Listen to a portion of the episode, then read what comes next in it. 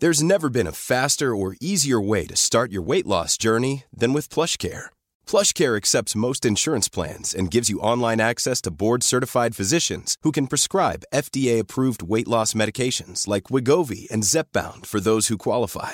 Take charge of your health and speak with a board-certified physician about a weight loss plan that's right for you. Get started today at plushcare.com slash weight loss. That's plushcare.com slash weight loss.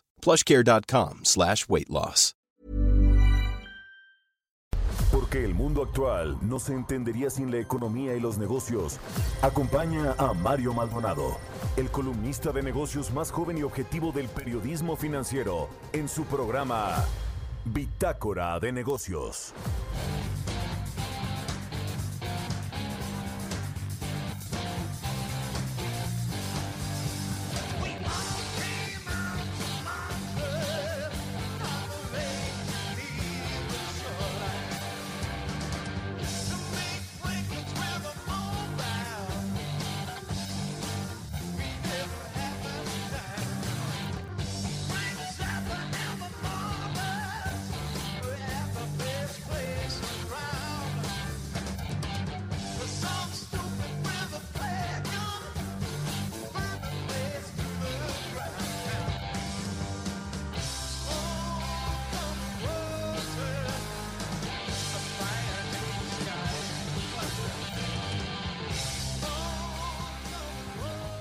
¿Qué tal? ¿Cómo están? Muy buenos días. Bienvenidos a Bitácora de Negocios. Yo soy Mario Maldonado. Me da mucho gusto saludarlos en este lunes 23 de agosto del 2021. Son las 6 de la mañana con 3 minutos tiempo del centro de México. Estamos transmitiendo en vivo desde la capital del país, aquí en las instalaciones de El Heraldo Radio. Mandamos un saludo a todos los que nos escuchan, nos van escuchando en sus autos o se despiertan con nosotros aquí en el Heraldo Radio a través de la 98.5 de FM. En Guadalajara, Jalisco, nos escuchamos allá por la 100.3 de FM. En Monterrey, Nuevo León, por la 99.1 de FM. Y en el resto del país también un saludo a todos los que nos siguen a través de las estaciones hermanas del Heraldo Radio en el sur de los Estados Unidos.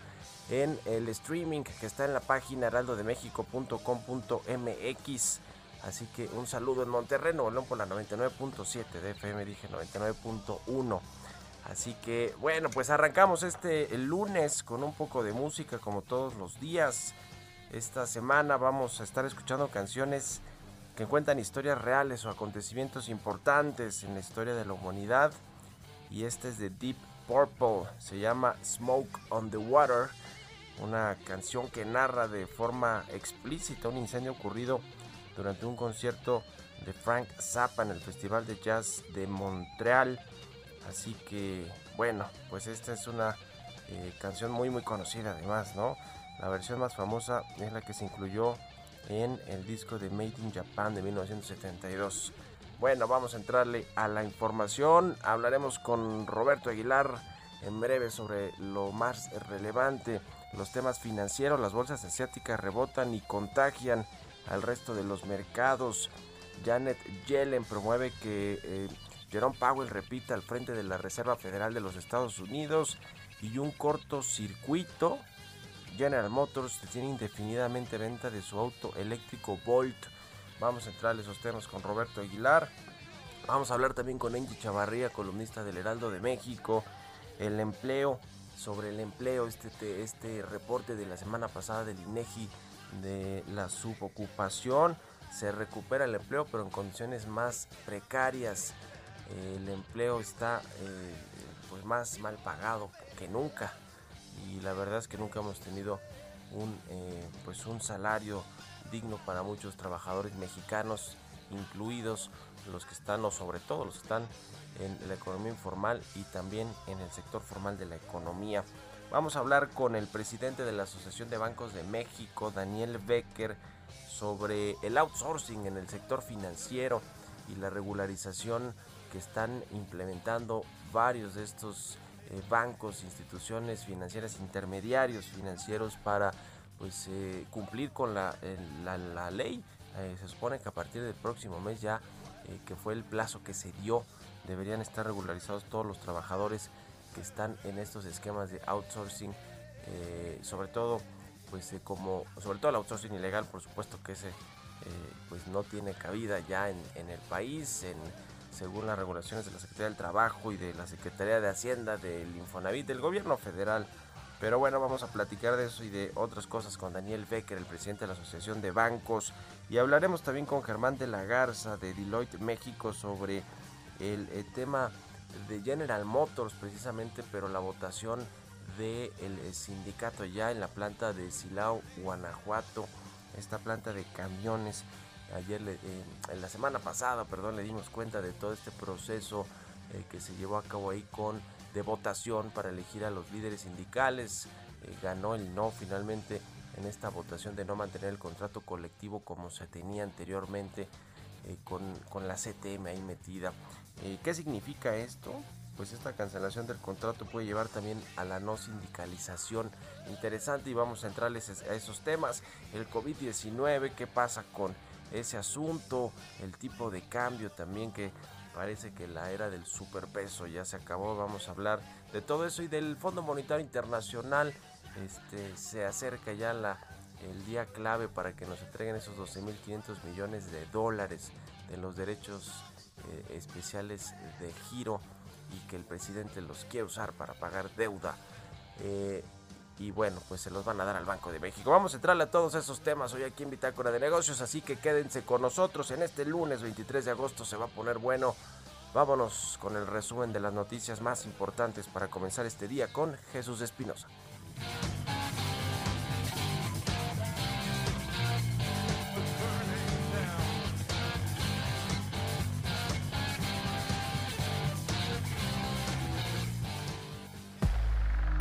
El Este domingo alrededor de las 16.30 horas se controló un incendio en una plataforma ubicada en la zona de Campeche. Petróleos Mexicanos informó que se realizará una investigación de la causa raíz para determinar el origen de este hecho. La Secretaría de Economía informó que la solicitud que envió el gobierno de México a Estados Unidos para solicitar formalmente un diálogo consultas para resolver en el marco del TEMEC las diferencias de interpretación de las reglas de origen del sector automotriz deberá de resolverse en los próximos 75 días, de lo contrario habrá panel de controversia. De acuerdo a la encuesta Citibanamex de expectativas, analistas recortaron la expectativa del crecimiento de México para este año de 6.2 a 6.1%. El ajuste se da en medio de la tercera ola de casos de COVID-19. Sin embargo, el grupo financiero explicó que el resultado se deriva de diferencias en la composición de la muestra entre esta encuesta y la anterior. El Consejo Nacional de Evaluación de la Política de Desarrollo Social dio a conocer que del primero al segundo trimestre de este año, la población en pobreza laboral disminuyó de 39.4 a 38.5% en México, lo que significa que se redujo en 1.03 millones de personas en el periodo al pasar de 50.12 a 49.08 millones, de acuerdo con los datos de población del Instituto Nacional de Estadística y Geografía.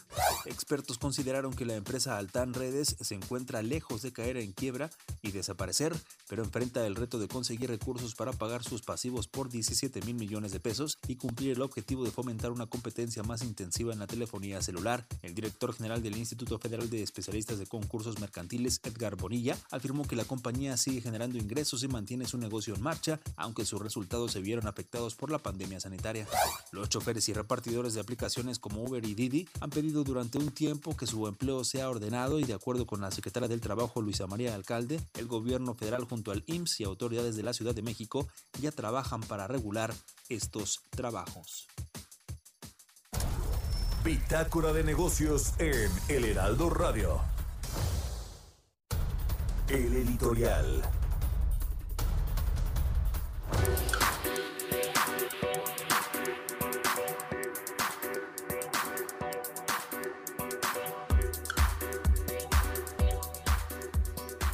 Bueno, pues eh, qué eh, relajo se armó con este asunto de los derechos eh, especiales de giro que otorga el Fondo Monetario Internacional a todos, a buena parte de los países con los que tiene algún tipo de trato o de contratos, como el caso de México, por ejemplo, que entre otras cosas tiene contratada esta línea flexible, esta línea de crédito flexible para utilizarla pues en caso de emergencia en caso de una crisis como la que tuvimos el año pasado, pero el presidente López Obrador, ustedes recordarán, y el secretario de Hacienda, entonces secretario Arturo Herrera, dijeron que no le iban a utilizar, a pesar de que pagamos por ahí de 140 millones de dólares al año por tener abierta esta línea de crédito flexible y a pesar de que las tasas que ofrece el Fondo Monetario Internacional a los países que tienen estas líneas de crédito pues son más baratas que las que hay en el mercado.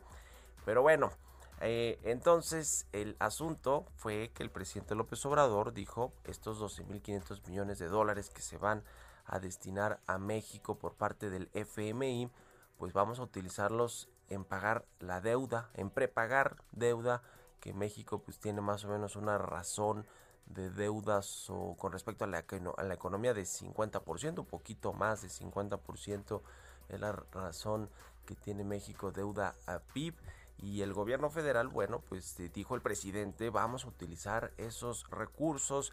Eh, Gerardo Esquivel, el ex amigo, ya no sé ni cómo llamarlo, pero el ex asesor económico de Andrés Manuel López Obrador, eso sí, dijo que por eh, la ley de Banco de México pues no era posible utilizar estos recursos así como decía el presidente pues prácticamente de pasarlos de mano en mano para pagar la deuda o parte de la deuda eh, que tiene México la deuda financiera y lo que sucedió pues después fue que Alejandro Díaz de León el gobernador de Banco de México dijo que sí había una posibilidad de que se utilizara este dinero para pagar la deuda.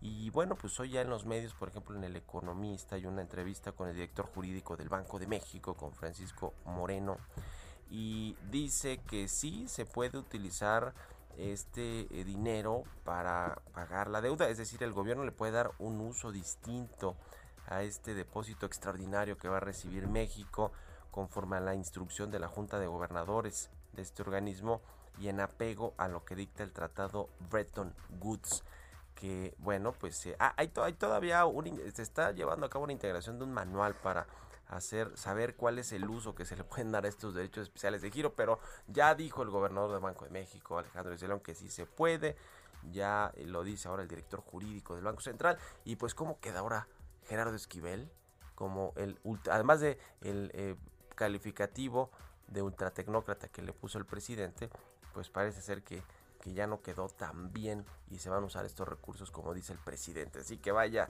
enredo, pero no hay necesidad, ahora sí que como diría el clásico, de eh, darle esa, ese calificativo a Gerardo Esquivel. ¿Ustedes qué opinan? Escríbanme en Twitter, arroba Mario Mal, ya la cuenta arroba Heraldo de México. Economía y mercados.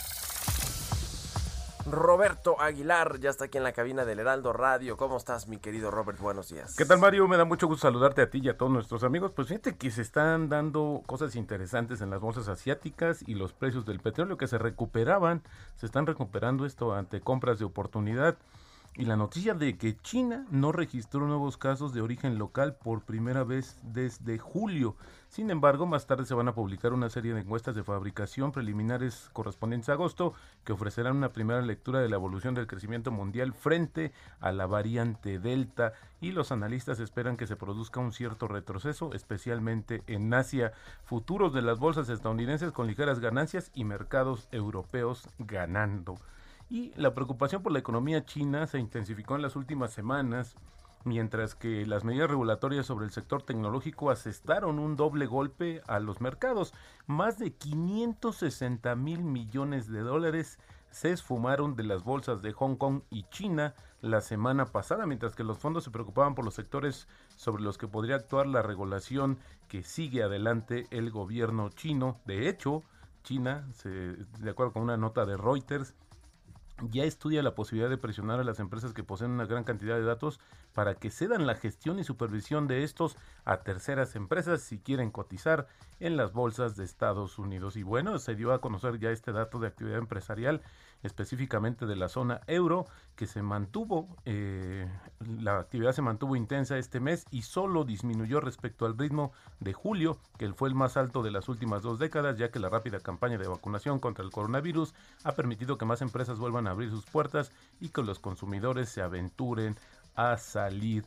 El número de contagios, Mario, ya superó 211 millones ante la rápida propagación de la variante Delta, Estados Unidos se mantiene a la cabeza con 38 millones, seguido por la India con 32.4, Brasil 20.5 millones, Rusia 7 millones y Francia pues con 6.6 millones de contagios. El número de decesos ya alcanzó 4.6 millones. Fíjate que interesante lo que se va a conocer el día de hoy es que una tercera dosis de la vacuna de Pfizer mejoró significativamente la protección frente a la infección y enfermedades serias entre personas de 60 años de edad y mayores en Israel. Comparado con quienes recibieron dos dosis, esto lo mostraron conclusiones publicadas justamente por el Ministerio de Salud. Hay que recordar que Israel fue el primer país que terminó con la vacunación. Celebraron en grande que habían eh, pues desmantelado los eh, hospitales que hicieron provisionales, pero bueno, pues ahora están también con la preocupación y también hay que decirlo, el primer país en aplicar la tercera dosis. Y mañana, mañana Mario, el presidente de Estados Unidos Joe Biden se va a reunir virtualmente con los líderes del G7 para discutir la situación actual de Afganistán incluida la asistencia humanitaria para los refugiados afganos. Hasta ahora los mercados financieros se mantienen al margen del tema de Afganistán, pero las decisiones que tomen los países en materia de salida de habitantes y sanciones económicas podrían constituir un nuevo riesgo para los mercados. Y bueno, la secretaria del Tesoro estadounidense Janet Yellen dijo eh, recomendó a destacados asesores de la Casa Blanca que ella está a favor de designar nuevamente a Jerome Powell como presidente de la Reserva Federal. El presidente Joe Biden no ha tomado una decisión aún y probablemente lo hará pues, cerca del Día del Trabajo o a inicios de septiembre. El mandato de Powell pues vence justamente en febrero y él fue nombrado por el presidente de la Reserva Federal eh, como presidente de la Reserva Federal por el, expresidente Donald Trump. Te acordarás cómo criticaba Donald Trump a Janet Yellen en aquel entonces. Y bueno, Justamente el senador republicano Steve Daines, un miembro de la Comisión de Bancos del Senado, escribió una carta a Biden la semana pasada para pedirle que mantenga a Powell al frente de la Fed por otros cuatro años a fin de consolidar la confianza en una economía que mejora. Y rápidamente también te comento que General Motors anunció el viernes que va a llamar a revisión a unos 73 mil vehículos eléctricos de la marca Volt, asumiendo un costo de mil millones de dólares para hacer frente a riesgos de incendio y además detuvo indefinidamente las ventas del modelo por problemas de las baterías. La revisión masiva ocurre cuando General Motors está tratando agresivamente de aumentar la venta de los vehículos. General Motors dijo que pedirá un reembolso a su proveedor de baterías que es LG. El costo de mil millones de dólares se suma a unos 800 millones de dólares por gastos de las revisiones anteriores. Así le ha costado y lo más interesante es que dejó de venderlo por el momento. Y el tipo de cambio, Mario, está cotizando en estos momentos en 20.30 y ya tocó hace unos momentos el máximo de 20.40 y la así la depreciación anual es de 2%. La regla más sabia en inversiones es cuando otros están vendiendo, compra. Cuando otros están comprando, vende. Una frase sin duda de dominio popular.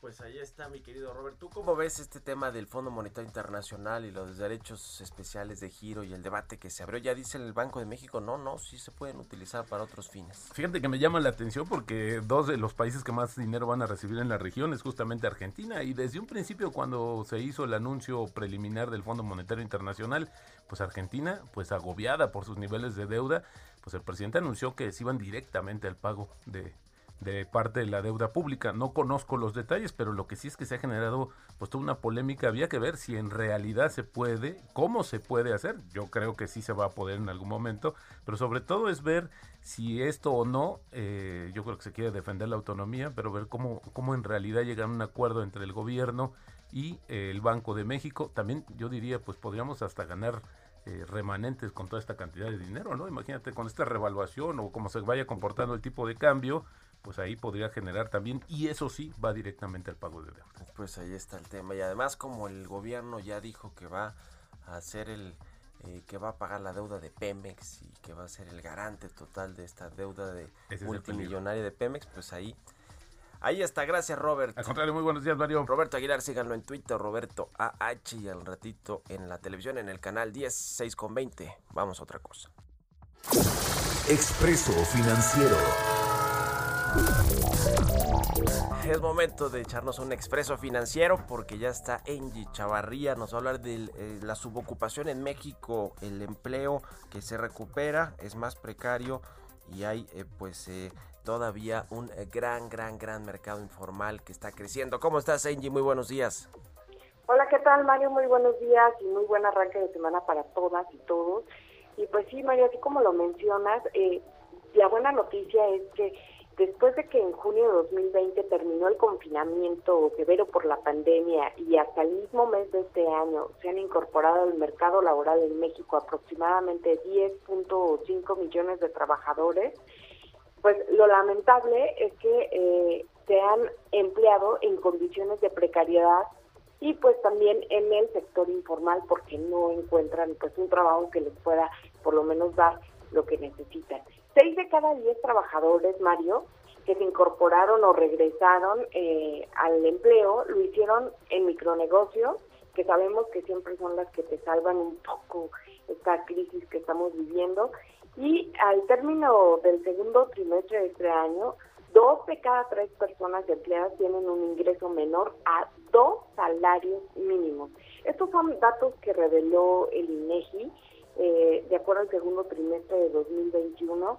Y Mario, lo que hay que eh, destacar aquí, por ejemplo, que el personal ocupado sumó en junio pasado 55.2 millones de personas. Ese universo es mayor 10.5 eh, millones al que había en el sexto mes de 2020 y pues supera ligeramente en 184 mil trabajadores al registrado en marzo de 2020. O sea, si vemos hay una recuperación, sí importante, pero la gente está llegando a estos empleos con ingresos que realmente apenas le está alcanzando pues para poder subsistir.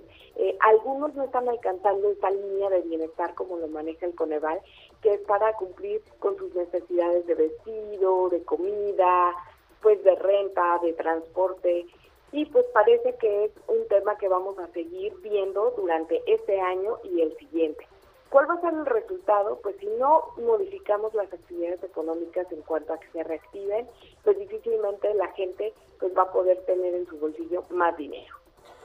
Pues sí, ese es, ese es el asunto, que no hay todavía mucha claridad en distintas industrias o sectores económicos del país para que se reactive la economía, es decir, claridad, me refiero a certeza para pedir un crédito e invertirlo en la reapertura de sus plantas de producción, de una nueva línea de producción o de un negocio que estuvo cerrado por la crisis económica del año pasado. En fin, ese, ese es el asunto. Y entre hombres y mujeres, ¿cómo están los datos de empleo, de recuperación de empleo, Angie?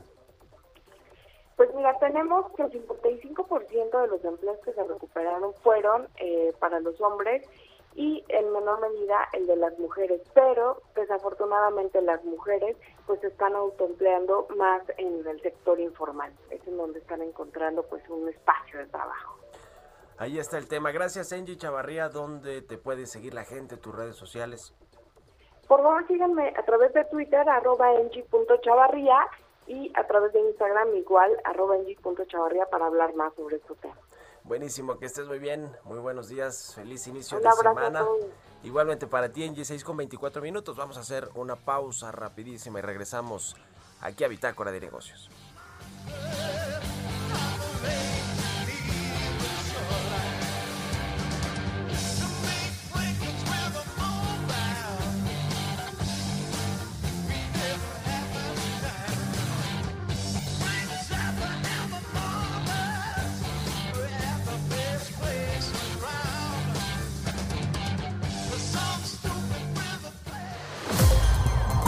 En un momento con la información más relevante del mundo financiero en Bitácora de Negocios con Mario Maldonado. Regresamos. Heraldo Radio, la HCL se comparte, se ve y ahora también se escucha. Estamos de vuelta en Bitácora de Negocios con Mario Maldonado. Entrevista.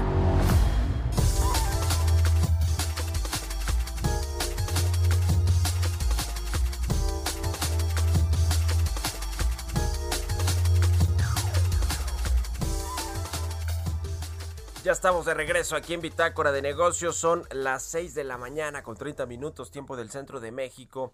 Vamos a platicar sobre este asunto del outsourcing con el eh, presidente de la Asociación de Bancos de México, con Daniel eh, Becker, a quien me da mucho gusto saludar. ¿Cómo estás, Daniel? Muy buenos días. Querido Mario, ¿cómo estás? Buen día, qué gusto saludarte.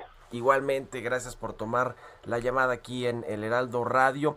Pues eh, queríamos eh, platicar contigo sobre este asunto del outsourcing, la subcontratación laboral, que bueno, pues las empresas tienen hasta el primero de septiembre prácticamente pues una, una semana más para regularizar a los trabajadores que están en estos esquemas de subcontratación laboral conforme lo marca la ley, la reforma que se hizo la ley federal del trabajo en la eh, banca mexicana hay más o menos 27 mil empleados eh, que están contratados bajo un esquema de subcontratación laboral. ¿Cómo, cómo está ya eh, la, digamos, normalización de estos trabajadores que estaban contratados a través de estos esquemas ya dentro de las nóminas de los bancos? Daniel, si nos actualizas, por favor. Sí, por supuesto, ya los, bancos estamos en cumplimiento. Eh, tenemos el último registro, es que alrededor del 98% de la gente que estaba subcontratada ya está porque que estaba por insourcing o outsourcing o ya eh, está incorporado a los bancos, eh, ya están perfectamente regularizados.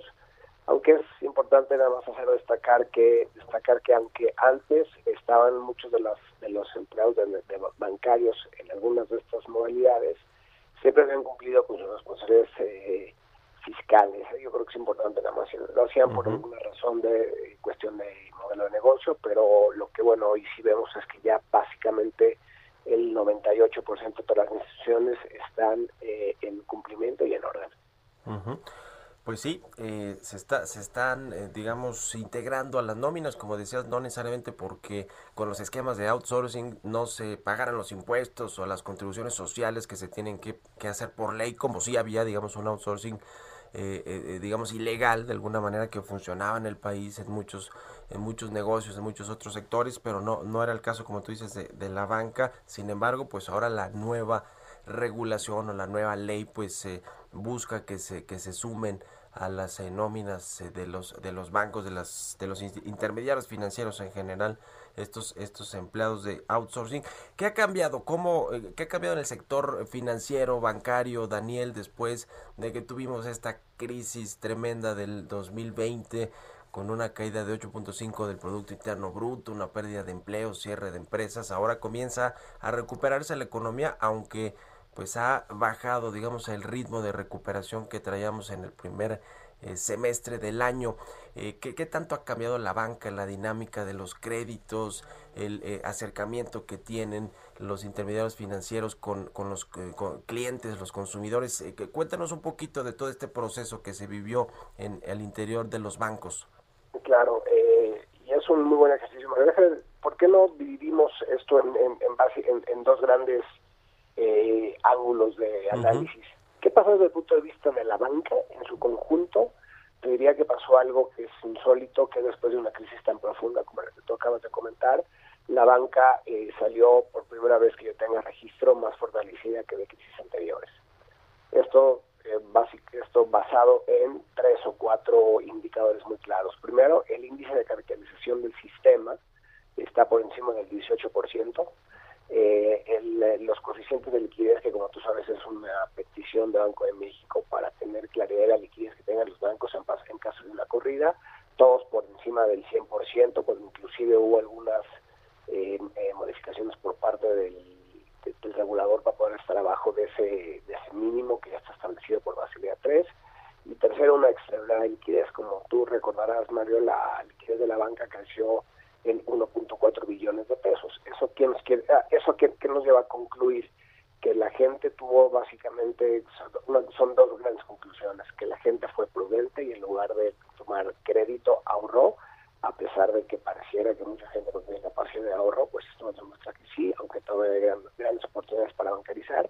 Y segundo, eh, que, que, que, la gente, a pesar de eh, y tener a veces una percepción de la banca en ciertos, en ciertos eh, sentidos, le tiene una gran confianza a, sus instituciones bancarias. Entonces, ¿qué vimos? Una banca que sale fortalecida y que sale líquida. ¿Cómo nos encontramos en este hoy, en este contexto de una evolución eh, y una dinámica de crecimiento económica distinta? Pues la banca lista, con un anaquel de productos para que una oferta eh, yo diría, sumamente potente por parte de en algunos segmentos con competencia más que con otros, pero listos para atender a las familias mexicanas, a los familias mexicanos, a las empresas y a los empresarios, a las mujeres y hombres de este país que requieran un crédito. Ahora, sí es importante mencionar, Mario, que como tú sabes, una de las funciones más importantes de la banca, entre otras muchas, pero una de las más críticas es movilizar el ahorro de los mexicanos hacia eh, acciones productivas que tengan proyectos que sean que tengan la capacidad de prepagar y, hacer frente al servicio de deuda y capital. Y en ese sentido, bueno, donde hemos sentido que, eh, como bien tú lo comentas, el sector va rezagado hacia sido las pymes, que tradicionalmente tienen un balance, aunque son la mayoría de las empresas en este país, son las que también tienen un eh, balances más, más, más, eh, más frágiles, y entonces, bueno, creo que ahí lo que la banca tenemos que hacer es llegar rápidamente, sobre todo en estos pymes donde sentimos la mayor, eh, donde la sociedad lo requiere de forma más eh, rápida y más expedita es las pymes. Estamos encontrando y trabajando con modelos junto con los reguladores, la banca de desarrollo y algunos otros actores para que este crédito a estas empresas que fueron las más golpeadas, pues no estamos donde quisiéramos estar y es importante llegar a ellas. ¿Cuánto va a crecer el, crédito bancario este 2021 con todo y el rebote que me imagino tendrá junto con la economía que también va a rebotar y se, se espera que, crezca pues eh, eh, a una tasa pues que no teníamos desde hace mucho tiempo pero es producto del rebote económico ¿Cuál, ¿Cuál, es la previsión? Y también por sectores, a lo mejor ya nos hablabas del crédito a las micro, pequeñas y medianas empresas, que es el que va un poquito más lento. Eh, en, recuperación, pero los otros tipos de crédito, el crédito al consumo, el crédito para la vivienda, el crédito automotriz, ¿cómo van esos otros segmentos? el crédito a la vivienda es un crédito que ha estado creciendo y estable, que es uno de los únicos que no ha observado disminución, eh, los que sí vemos en el empresarial, donde se incluye, por, cierto, la parte PYME, está menos 12% bajo en términos nominales, Sí, yo, te diría, eh, Mario, que en su conjunto lo que sí vamos a ver y lo que sí estamos viendo es una recuperación gradual, heterogénea, es decir, y, regional. Es decir, no el crecimiento que estamos viendo del otorgamiento de crédito en el Bajío es distinto al que vemos en el sureste. Yo creo que esas son también de, los, de las cosas, de estas distorsiones que, ha sido, que se han ido generando a lo largo del tiempo, hasta por razones evidentes, que creo que es momento de platicarlas, pero sí estamos viendo recuperaciones prácticamente en todos los circuitos de crédito, no necesariamente igual en todas las regiones. Con esto te quiero decir que los modelos que tenemos aquí nos arrojan que de proseguir este crecimiento económico, este índice de confianza que en Estados Unidos, desafortunadamente, el último dato que tenemos de la semana pasada bajó un poco asociado a la variante Delta, eh, la confianza, en los últimos registros en México es que si bien ya no han crecido como venían creciendo con la misma pendiente, siguen en un proceso de crecimiento del índice de confianza, que es evidentemente un indicador muy claro de que la demanda de crédito. De continuar esto así, Mario, vemos que al final del año prácticamente todos los circuitos de crédito estarán a niveles prepandemia y evidentemente, bueno, como bien te dije al principio, la parte de crédito hipotecario individual ha seguido creciendo a ritmos del 9% que recordarás que son créditos de largo plazo y tasa fija, es decir, la gente también está percibiendo que también esto es un tema coyuntural, ¿no? La gente entiende y que, que, pues que si la, el panorama no fuera más halagador, ahora bueno, todo esto depende básicamente pues de dos elementos, ¿no? De que continúe eh, este, este, este proceso de expansión de la economía y de regreso a niveles prepandemia en términos económicos y que la vacunación siga, continúe hacia adelante y que bueno, no veamos una variante que nos vuelva a poner en una situación crítica, que hoy no tenemos registro que eso esté sucediendo.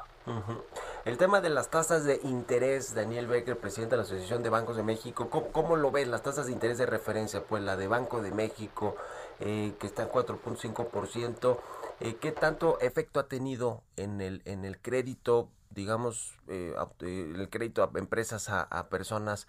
Eh, normal o no tiene tanto que ver y más bien es para los inversionistas eh, de cartera, los que tienen esta tenencia en bonos gubernamentales y las expectativas futuras. ¿Cómo, cómo explicarías pues al auditorio el efecto que tiene el eh, ajuste a la tasa de interés en los créditos que, que buscan las empresas y las personas? Déjame dividirlo esa pregunta, Mario, que es una pregunta extraordinaria, digamos en dos también, en dos diferentes perspectivas lo que tiene que ver con créditos de corto plazo, que generalmente toman como referencia la TIE, sí efectivamente hemos visto un incremento de 50 puntos básicos en las dos últimas reuniones de eh, política monetaria del Banco de México. Esos créditos, donde también hay competencia, pueden tender a subir marginalmente, pero eso generalmente se detiene a través de un proceso de competencia importante y en realidad lo que sí vemos es que en caso de que llegaran a subir los créditos, por ejemplo, vinculados a capital de trabajo, créditos simples de corto plazo, esos pudieran llegar a tener incrementos marginales porque, insisto, la competencia ahí está, eh, las subidas han sido, pues si bien importantes, aún marginales, por cierto, no, es, no, no, no sería imposible seguir viendo más eh, endurecimiento de la política monetaria por lo que resta del año. Entonces ahí vemos que sí ya puede llegar a encarecerse un poco el crédito, la competencia va a ser un elemento importante para ajustar este incremento, pero nada que no vemos nada que pueda descarrilar eh, la oferta y la demanda que se pudieran estar generando conforme crece la economía. Y por otro lado, Mario, tienes los créditos de largo plazo, que son las hipotecas. Acuérdate que, eso, que eso, generalmente la tasa de referencia es la TIE swap de 10 años, es decir, la, la, referencia del bono mexicano de 10 años. Y ahí, pues como se ha ido subiendo la tasa a corto plazo, lo que generalmente estos elementos tienen para el Banco de México es que se aplana la curva, ¿no? Es decir, subes la parte corta y la parte larga de la curva tiende a cortarse como una cuestión de percepción de que, de que efectivamente se, se, se, se, se descuenta que es un choque transitorio de tiempo si bien ha bajado la tasa de largo plazo, no ha bajado tanto porque, como ya sabes, la última, la última el comunicado de Banjico dice que empezaremos a ver inflaciones a los niveles del objetivo hasta el último trimestre del 22, principio del 23.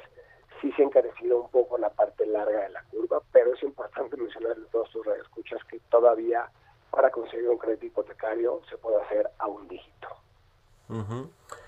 Pues ahí está el tema. El tipo de cambio finalmente, Daniel, ¿cómo, cómo ves el peso? Pues ha venido un poquito a la baja, depreciándose en las últimas, en los últimos días, la semana pasada sobre todo, con eh, pues distintos anuncios en Estados Unidos o perspectivas que tiene la economía estadounidense y la misma Reserva Federal precisamente con la política monetaria.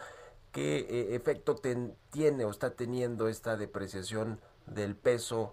Eh, en, en, México en, el sector financiero, en los bancos, en los préstamos?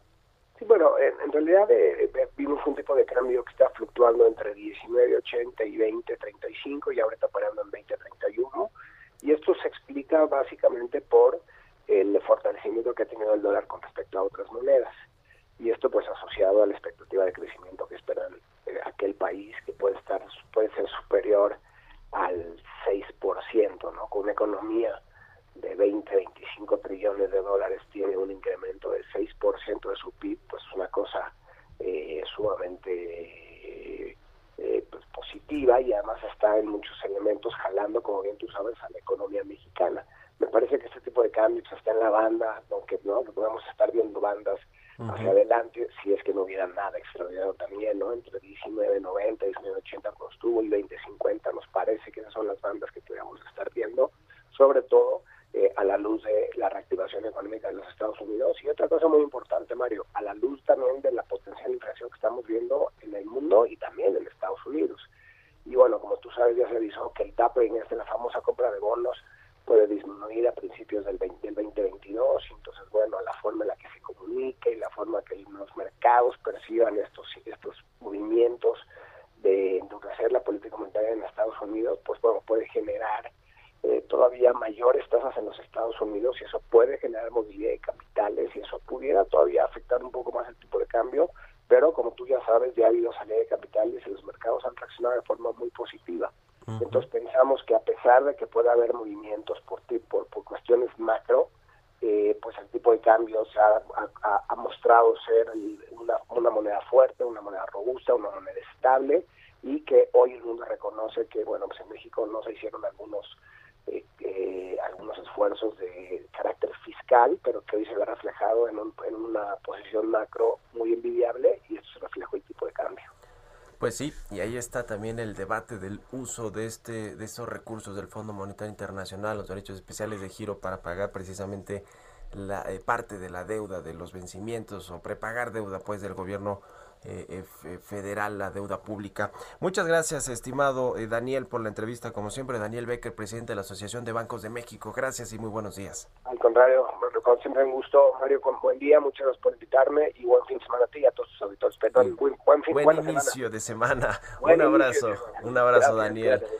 Excelente. Lunes, 6 con 45 minutos. Vamos a ir con las historias empresariales, pero este tema del sector automotriz también es muy relevante este paso que dio México en la Secretaría de Economía para eh, pues eh, pedirle al gobierno de los Estados Unidos una consulta sobre eh, pues estas discrepancias que se tienen en, en, cuanto a la interpretación de las reglas de origen en el sector automotriz. Esto, estas reglas de origen que se negociaron en el TEMEC, fue ahí Jesús Seade ya con este gobierno de Andrés Manuel Observador, el gobierno de transición, quien se encargó pues dar de dar eh, los últimos de dar los últimos detalles y las negociaciones ahí con Robert Lighthizer de Estados Unidos, el representante comercial estadounidense con Donald Trump para pues saber qué iba a suceder con este asunto. Hubo muchas eh, reuniones a puerta cerrada que no supimos exactamente todo lo que se negoció. Parece ser que México se dio de más en el tema automotriz y bueno, pues ahora el gobierno a través de la Secretaría de Economía, que es la encargada pues de la política comercial de México, la política internacional en materia de comercio, pues eh, se ha dado cuenta que hay un asunto importante en el tema de las reglas de origen que no es conveniente para México. Se, se planteó ya esta eh, pues eh, apertura de eh, eh, discusiones eh, y se planteó un, marco de 75 días para poder llegar a un acuerdo antes de que se subieran a un panel interna, un panel de controversias, este famosos paneles de soluciones de controversias en los que México quizá pues no no no tiene mucho que ganar si se sube alguna de, las, de estas discusiones, por ejemplo, el sector automotriz, aunque creo que es muy válido lo que hizo la secretaria de Economía eh, con, con, esta solicitud de eh, pues eh, llevar las negociaciones o más que las negociaciones la interpretación y llegar a un punto de acuerdo común entre México y Estados Unidos entre sus dos industrias en materia de las reglas de origen. Veremos qué pasa sobre todo también de cara a la reunión allá en Washington del próximo 9 de septiembre en los que una delegación mexicana encabezada por el canciller Marcelo Ebrard, ya creo, que ya dijeron que el presidente del observador no va a acudir a esta reunión con la vicepresidenta Kamala Harris y otros secretarios y funcionarios importantes del gabinete. Ya veremos qué sucede, pero es eh, de, la, de la mayor importancia por lo que representa el sector automotriz, el, eh, principal sector económico de exportación que tiene México, eh, atrae mucha inversión extranjera, genera mucha mano de obra, muchos empleos, así que es relevante lo que sucede en este sector. Ahora sí, vámonos con las historias empresariales. Historias empresariales. ¿Qué pasa con Apple, quien tiene ya también a la vuelta de la esquina el anuncio de sus eh, productos como el iPhone eh, nuevo y algunos otros? Vamos a ver qué es lo que presenta Apple en septiembre. Pero mientras esto sucede, los expertos pronostican que esta compañía que fundó o que cofundó eh, eh, ay, ya se me fue el nombre del cofundador de Apple, a ver, Steve Jobs, oye, ¿cómo puede ser que se me olvides?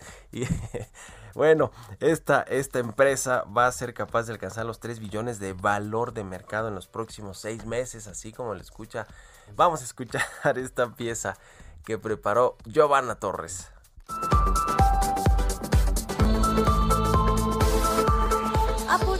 Es una empresa estadounidense que diseña y produce equipos electrónicos, software y servicios en línea. El 3 de agosto del 2018, según The Wall Street Journal, la compañía se convirtió en la primera empresa en lograr una capitalización de mercado de un billón de dólares. Actualmente con 2.48 billones, Apple ha disparado su valor en bolsa y los expertos estiman que en seis meses podría alcanzar los 3 billones. Apenas hace un año había alcanzado convertirse en la primera empresa estadounidense con un valor de mercado de 2 billones de dólares, con lo que creció un 27% desde entonces y se colocó como la empresa mejor cotizada del mundo. Por debajo de Apple aparece Microsoft con 2.2 billones, le sigue Saudi Aramco con 1.9 billones, Alphabet con 1.83 billones, Amazon 1.64 billones y Facebook con 1.01 billones. Recientemente han subido las ventas de sus teléfonos iPhone que se encontraban a la baja debido a la crisis sanitaria por la que atraviesa todo el planeta. Sus servicios digitales también han tenido un incremento significativo a la alza entre ellos el entretenimiento televisivo, los videojuegos, la prensa o la música. Otro punto importante por la que los especialistas están pronosticando que llegará a los 3 billones de valor en los próximos meses es el lanzamiento de su nuevo modelo de iPhone en septiembre y el adecuado aprovechamiento de la tecnología 5G. Para Bitácora de Negocios, Giovanna Torres. Entrevista. Vamos a platicar ahora con Germán de la Garza, es socio de servicios laborales de Deloitte México, precisamente también sobre el sector automotriz y este esta eh, votación que se hizo para elegir a los líderes sindicales en la planta de Silao, Guanajuato de General Motors. ¿Qué puede significar esto? ¿Cómo estás, Germán? Muy buenos días. Hola, ¿qué tal? Buenos días. Gracias por estar aquí en el programa. ¿Cómo, viste lo que sucedió la semana pasada en materia laboral allá en, en, Guanajuato con la planta General Motors? Una pues votación que no con el INE ahí este, revisando todos los resultados y las votaciones que no habíamos visto. ¿Qué significa eso? Eh? ¿Puede ser la no sindicalización también de los trabajadores? Cuéntanos cuál es el análisis que tienen ahí en Deloitte.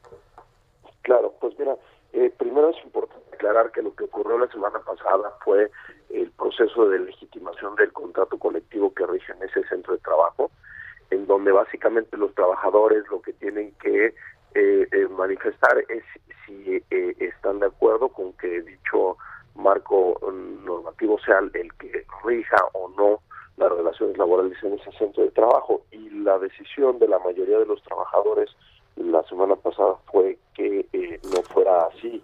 Y eso implica que bueno el contrato colectivo que venía aplicando durante muchos años en ese centro de trabajo, pues ya no lo, lo, será más.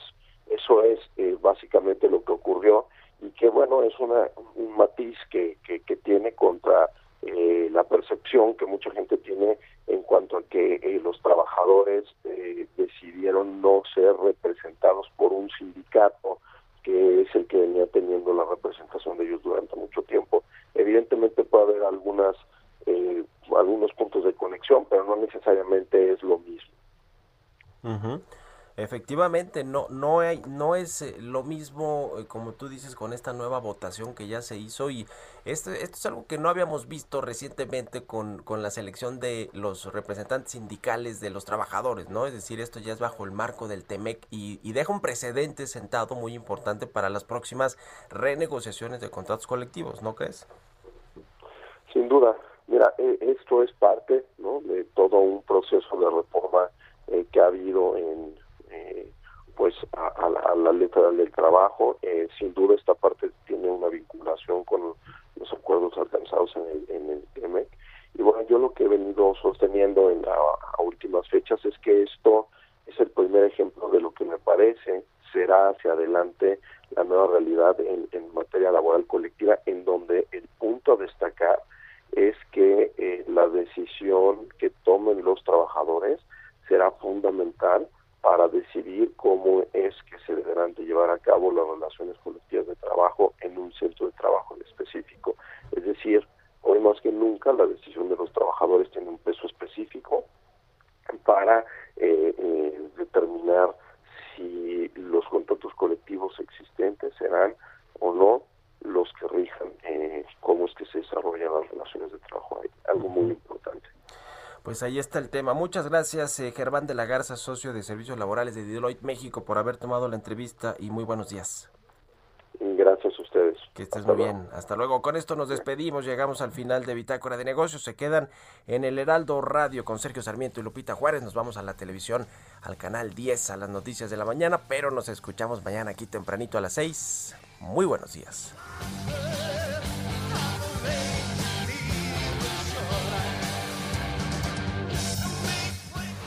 Esto fue Bitácora de Negocios con Mario Maldonado, donde la H suena y ahora también se escucha. Una estación de Heraldo Media Group. Mom deserves the best, and there's no better place to shop for Mother's Day than Whole Foods Market. They're your destination for unbeatable savings, from premium gifts to show-stopping flowers and irresistible desserts. Start by saving 33% with Prime on all body care and candles. Then get a 15-stem bunch of tulips for just $9.99 each with Prime. Round out Mom's menu with festive rosé, irresistible berry chantilly cake, and more special treats. Come celebrate Mother's Day at Whole Foods Market.